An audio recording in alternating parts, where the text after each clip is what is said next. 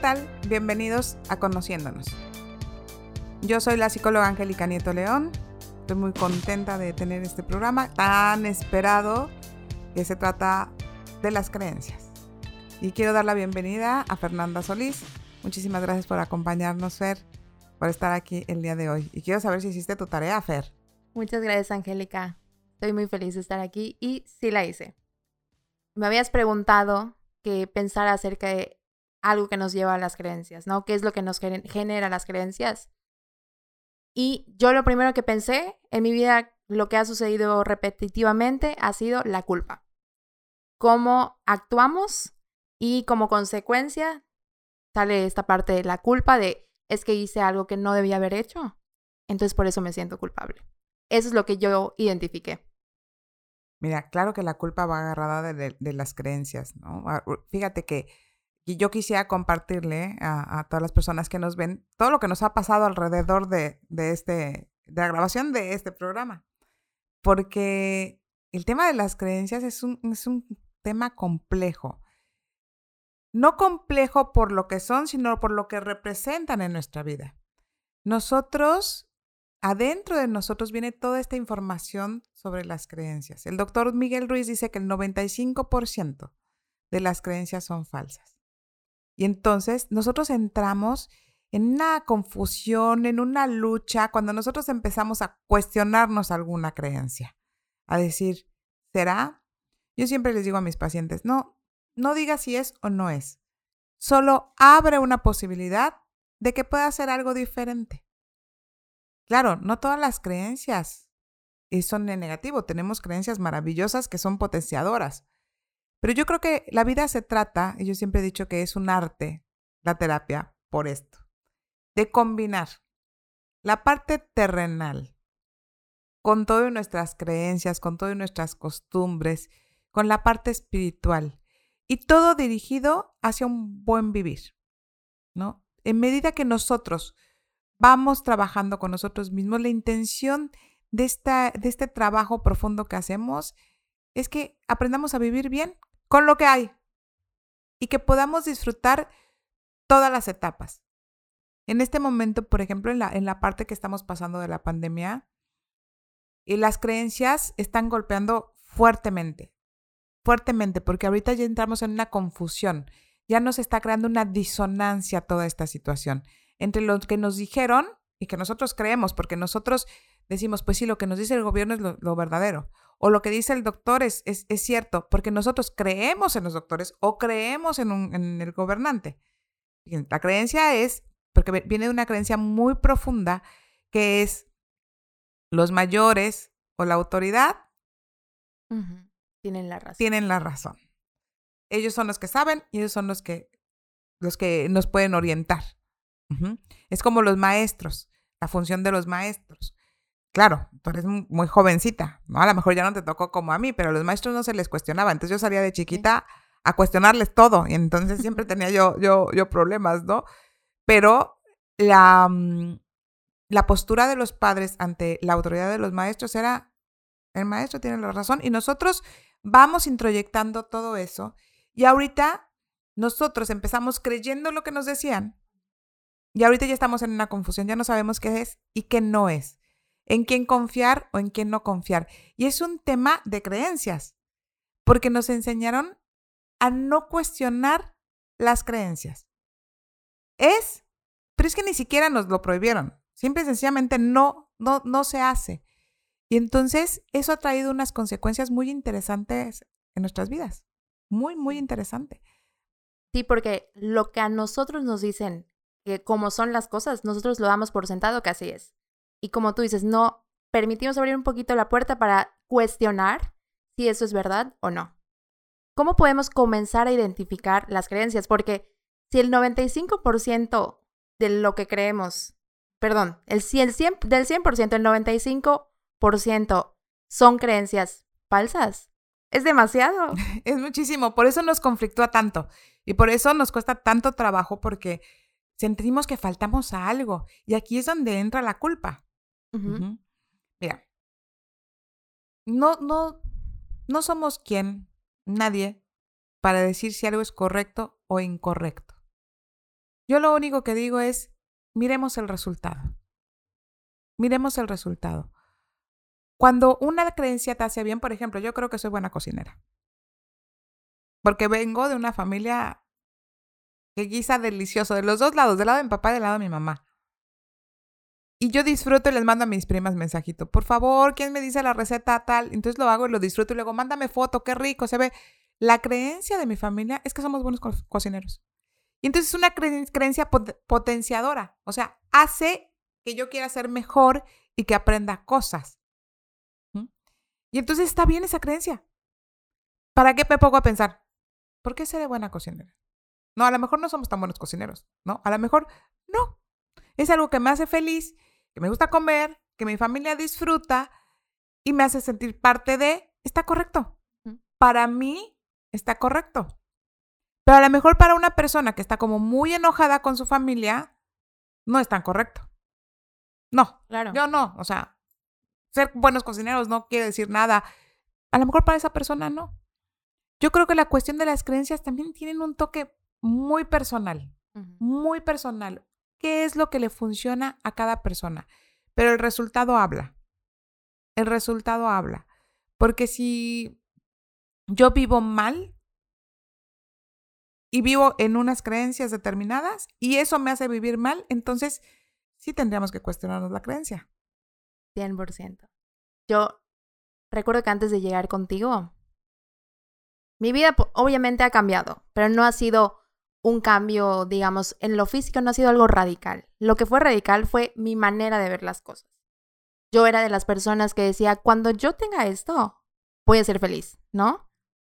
Y está, está muy cañón eso porque no podemos esperar que algo llegue para que seas feliz, porque pueden pasar muchas cosas en el camino que van a impedir que eso llegue. Entonces, definitivamente es el sentirte bien contigo misma.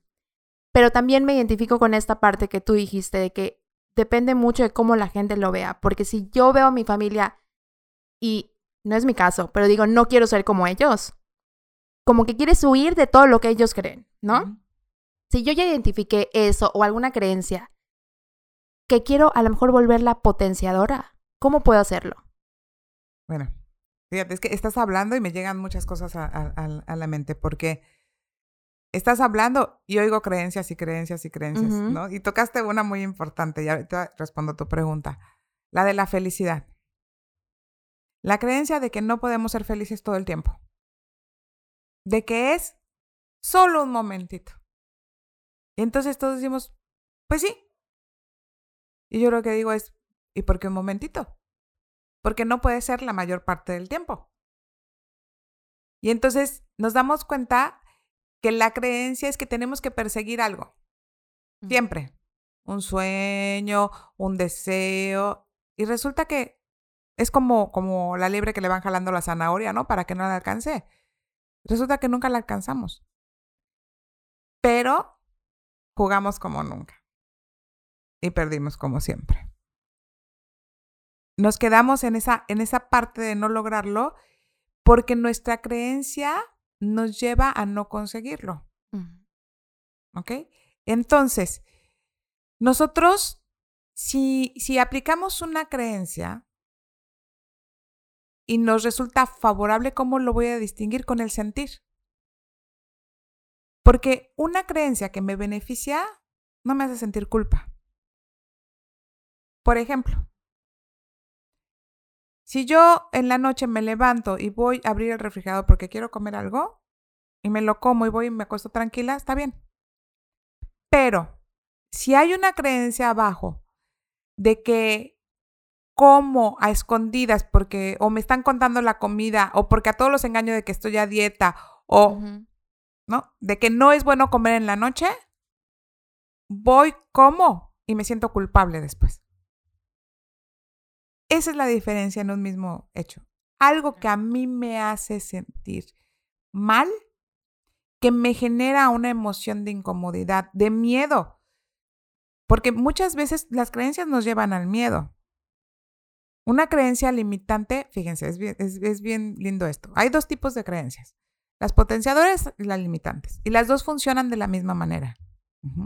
La creencia es lo que creo que es, actúo en consecuencia de lo que creo, obtengo un resultado y ese resultado refuerza mi creencia. Lo que decía rápidamente, la comida. En mi familia se, se come bien, cocino maravillosamente, todo el mundo me dice que es delicioso y se refuerza la creencia de que somos estupendas cocineras en mi familia. Entonces, lo mismo funciona en una creencia limitante. Cuando yo tengo una creencia limitante como el mm, yo no soy eh, buena tocando un instrumento, porque no nací con ese don de tocar un instrumento, entonces no soy creativa. La creencia está en el no soy creativa. Entonces, yo actúo en consecuencia con eso. Oye, ¿qué opinas de esto? No, es que yo no tengo creatividad. Yo no tengo creatividad. Y el resultado es, no, ya no le pregunten porque pues a ella no se le da eso. Y eso refuerza mi creencia. Entonces se convierte en una creencia limitante. Se convierte en una creencia limitante. Y claro que hay creencias mucho más profundas, ¿no? hay creencias religiosas, hay creencias familiares, incluso hay creencias laborales. O sea, estamos, vivimos en un sistema de creencias. Vivimos en un sistema de creencias. Por lo tanto, somos seres que generamos mucha culpa. Pero es muy interesante porque la culpa es parte de, mm, de estas situaciones limitantes. Cuando hay culpa, no puede haber crecimiento. Se cumple algo que le llamamos triada, que es la culpa viene de un pecado. El pecado lo interpretamos como una acción que no debimos hacer. ¿Ok?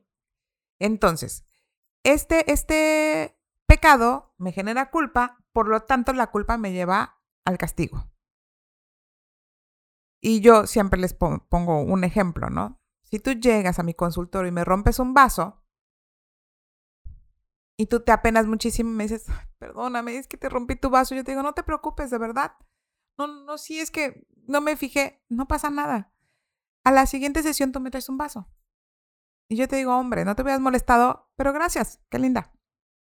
Pero a la siguiente sesión me traes otro vaso. Y así cada que vengas, me vas a traer un vaso y puedes llenar mi consultorio de vasos. ¿Cuántas veces se paga un error. Estamos acostumbrados a hacerlo hasta que, quién sabe qué. Porque hay culpa de por medio. Y entonces se convierte en un bucle. No salgo de ahí, voy y regreso, voy y regreso. ¿Y qué hago, Angélica? Mira, se puede transformar. Ok. Ahí es donde viene esta triada expansiva maravillosa. Si nosotros en lugar de mirar la acción como un pecado y miramos esa acción como una experiencia, se transforma. El simple hecho de quitarle ese nombre ya lo transforma. Es como cuando te dicen, examen sorpresa. Y entonces ya no supiste nada. Pero te dicen, ejercicio sorpresa. ¡Ah! Y era lo mismo que un examen. La diferencia fue la creencia de pensar que no soy buena para los exámenes o que me van a reprobar. Es la gran diferencia con un ejercicio. Entonces, si yo cambio de pecado a experiencia y de culpa a liberación, porque la culpa se queda, en cambio, si yo tengo una experiencia, yo libero esa responsabilidad porque tuve una experiencia por lo tanto, voy a tener un aprendizaje. Voy a tener un aprendizaje. En cambio, si yo sigo en ese bucle, nunca voy a salir de ahí y no voy a obtener el aprendizaje que me va a llevar a no volver al mismo camino de tener esa experiencia. Y si yo lo, lo transformo o lo paso otra vez a este bucle, si yo hiciera este proceso, no volvería a pecar. Porque aprendí. Pero si yo lo considero un pecado, no aprendo. Por lo tanto, no puedo transformarlo. Y la vida se trata de esa transformación, ¿no? Dicen que, que nada se pierde, que todo se transforma. Y nosotros tenemos que aprender en este arte de irnos conociendo a transformar. Y no estoy hablando de mentiras, estoy hablando de una transformación real. Cometí un acto, si yo soy consciente de ese acto, entonces puedo mirar, pero si entra la culpa, yo no soy consciente de ese acto. Ok. Que aquí viene algo súper importante. Si yo estoy en este bucle, yo no me considero responsable. Me considero culpable. Y pago una culpa. Pero una persona que se considera responsable resuelve, soluciona y queda libre. A ver, por ejemplo, yo podría ser una persona responsable de acuerdo al ejemplo que tú nos habías dado, del vaso. Por ejemplo, te rompí un vaso y agarro y te doy uno para reponerte el vaso que yo rompí y ahí lo dejo. Porque yo Eres una di- persona responsable de una acción que tuviste. Está perfecto. Pero si tú me traes vasos y vasos y vasos o una caja de vasos, eres una persona que se siente culpable. Claro. Entonces pagas y pagas y pagas. ¿Cuántas veces tenemos que pagar lo mismo? Sí. Estamos... Ahí voy a meter una cosquillita de, de un tema que, que quiero que salgan conociéndonos, que es el de la infidelidad. ¿Cuántas veces le hacemos pagar a un hombre una infidelidad? Sí. Se queda de por vida. ¿no? ¿Cuántas veces? ¿Cuánto tiempo? Entonces, pagamos muchas cosas. Si yo, por ejemplo, le hice algo a mi papá o a mi mamá en la adolescencia, muchas veces, ¿cuántos jóvenes se la pasan pagando el precio? Porque no debieron haberse ido de su casa. A veces la culpa nos lleva a co-crear situaciones. Sí. Por ejemplo, si un joven se va y entonces los papás, no, ¿por qué no se te dejas? Y se va con culpa, la vida lo va a regresar a su casa. Porque le va a empezar a ir mal, ¿no? Y todo eso tiene que ver con ese bucle del que no salimos. La culpa no te está permitiendo vivir la experiencia. Claro. Ok. Mira, lo tenemos muy claro, por ejemplo, cuando nos, nos vamos, nos casamos. Cuando nos casamos nos vamos con una bendición de los padres, con una aceptación, pero cuando nos casamos en contra de los padres, no nos va muy bien. Y cuando nos vamos a vivir en unión libre, menos si los papás no están de acuerdo. O sea, todas estas creencias hacen que entremos nosotros en, en ciertas conductas de culpa que no nos damos cuenta. Y nosotros podemos decir conscientemente, no, hombre, no, a mí no, yo no siento eso. Pero ves los resultados y los resultados sí hablan por sí mismos. Es mirar los resultados Claro. para ver de qué manera estamos actuando. Y el sentir. ¿Qué sientes? ¿Te sientes bien con esa acción o te hace sentir mal? Una creencia potenciadora no te hace sentir mal. Una experiencia no te hace sentir mal. Un pecado sí. Angélica. Y para cerrar a lo mejor esta parte de culpa, se me viene algo a la mente. Quizá voy a ser muy radical, pero en estas ocasiones que, por ejemplo, un familiar se siente culpable, un familiar amigo, ¿no?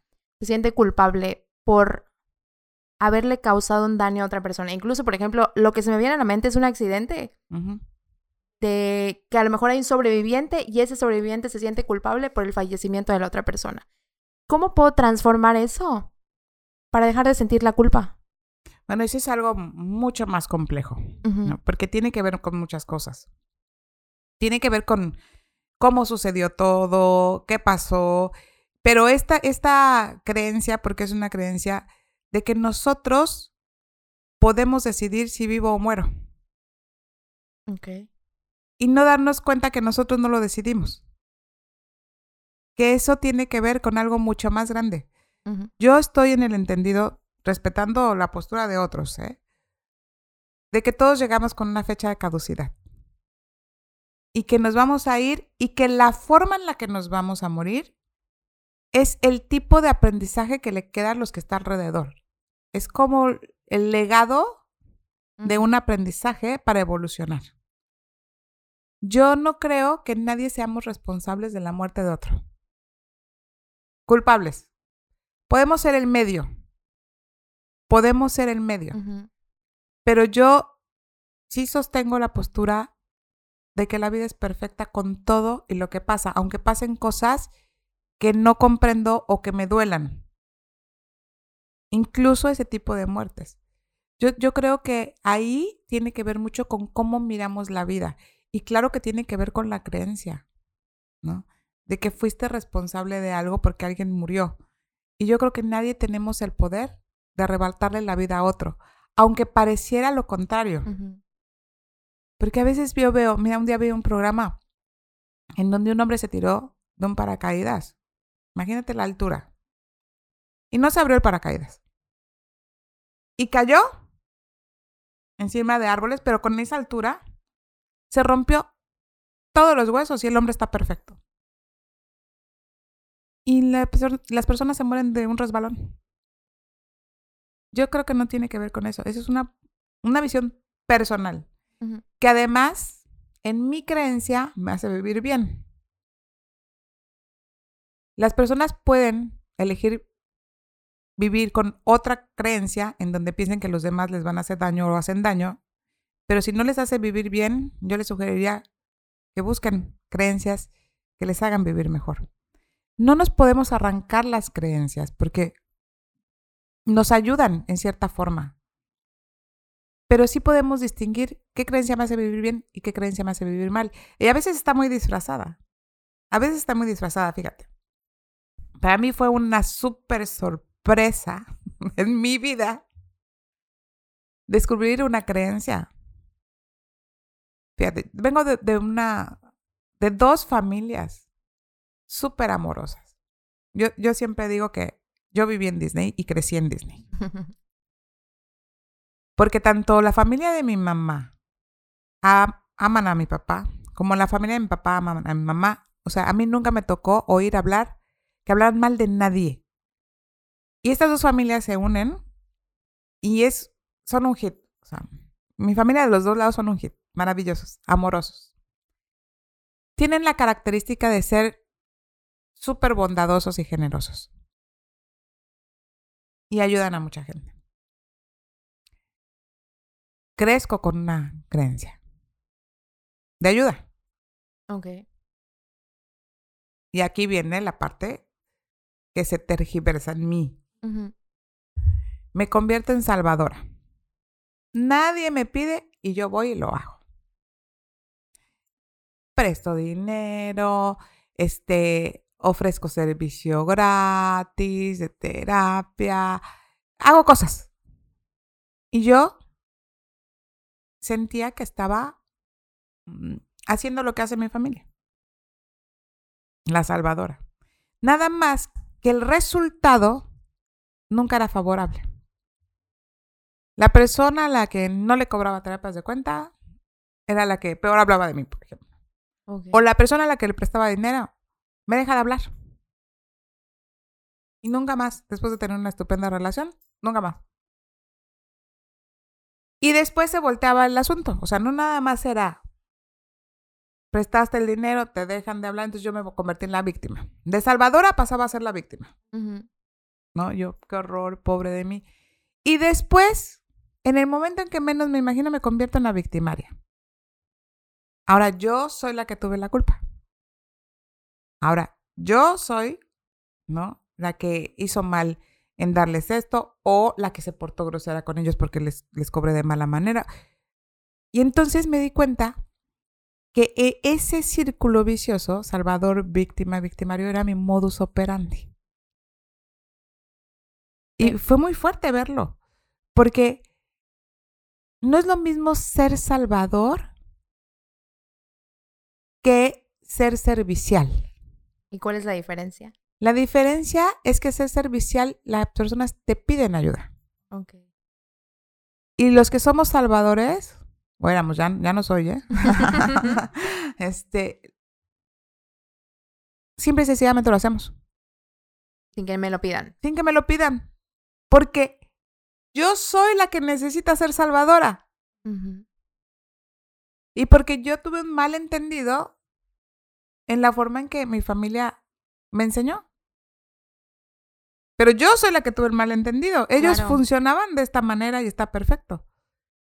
Pero como en ese afán de pertenecer o de recordar, yo tuve ese malentendido y entonces me convertí en salvadora. Y por supuesto que eso me, me generó a lo largo de la vida muchos conflictos. Muchos, larga lista. El, ¿Cuál es el resultado? Muy mal resultado. Muy mal resultado. Pero todo me gira a la hora que puedo mirar esto y entonces me convierto en una persona servicial. Yo estoy súper dispuesta siempre a ayudar a quien me lo pide. Yo ya dejé de hacer suposiciones. No vamos a suponer que tú llegas y me dicen, no, es que no tengo trabajo por esto y esto y esto. Y entonces antes yo era, si no me puedes pagar, no me pagues. Y entonces yo le robo la responsabilidad a esa otra persona. Entonces yo salía como salvadora. Si tú no me lo pides, yo me tengo que quedar callada. Si tú te volteas y me dices, ¿será que me puedas? O podamos hacer algún intercambio. O entonces yo te voy a decir, claro que sí. Y entonces, al ser serviciales, vamos a tener también una, una triada expansiva. Porque ya voy a ser una persona responsable. Incluso me puedo convertir en un líder, porque yo dejo que la persona se haga responsable y yo también tomo mi responsabilidad. Yo siempre digo, no se puede ayudar a quien no quiere ser ayudado. Y quien necesite ayuda tiene que pedirla. El ser salvador es una cuestión de ego. Porque la que necesita sentirse bien soy yo. Pero al, al, final el resultado no es, no es lo que esperas. Y entonces te das cuenta que no te hace bien. Que no te hace bien. ¿Y qué resultado, resultado obtienes cuando comienzas a ser servicial? No, haz de cuenta que gira todo. Okay. Porque entonces tu trabajo empieza a ser valorado primero por ti mismo mm. y después por el otro, pero también su propio esfuerzo se ve recompensado porque es una persona que pide, la ayuda cuando algo le rebasa y eso requiere de mucha valentía. Entonces, una persona que es capaz de hacerlo es capaz de hacerse responsable. Yo tengo personas que me han dicho, oye, un intercambio de trabajo. Yo digo que mis hijos crecieron con trueques. Intercambiábamos terapia por, por, por, por el trabajo de, sus maestros o todo esto. Y, y, es completamente válido y valiosísimo porque la persona valora mi trabajo, yo valoro su trabajo, pero ninguno se atora en este pensamiento de Salvador. Nadie es Salvador aquí de nadie. Somos personas que dan un servicio y que valoramos el servicio del otro. Pero así nos movemos en la vida, hacia afuera en general. Y entonces es una situación que no nos damos cuenta cuántas veces estamos en este rol de salvadores. Y luego estamos llorando por los rincones porque mi amiga se quedó con todas mis pinturas, ¿no? O me defraudó, o, o me bajó al novio. Todas estas cosas que pasan, pero que pasan por este lado de esta, de esta creencia, porque pensamos que el darle al otro hasta que nos duela. No nos tiene por qué doler. ¿Por qué nos tiene que doler? Claro. Es que eso está clarísimo. Sí creo que es una creencia que muchos tenemos. Yo estoy tratando de eliminarla o transformarla. Que el estar aquí en este plano terrenal tiene que doler, tiene que sufrir. Como tú decías, no podemos ser felices todo el tiempo. O sea, ¿por qué no? Yo creo que la mayor parte del tiempo sí podemos. Y también creo, fíjate, pensaba yo, si mandaron a los peces listos para el agua, con todo el equipo, las branquias, las escamas, sus aletitas, nos mandaron con todo el equipo para que vivieran bien en el agua. ¿Tú crees que a nosotros no nos mandaron con todo el equipo? O sea, no los mandaron con una nariz para que estén ahogando dentro del agua. y, a nosotros pareciera que nos mandaron con todo para que la pasemos mal. Y esa es la creencia. No estamos aquí para sufrir. Nos dieron todo para vivir bien, todo. Nada más es una cuestión de despejar un poco estas creencias y de darnos cuenta que si me genera culpa, seguro no es. Y que tenemos el libre albedrío para elegir si vivimos bien o vivimos mal con lo que hay. Con lo que hay.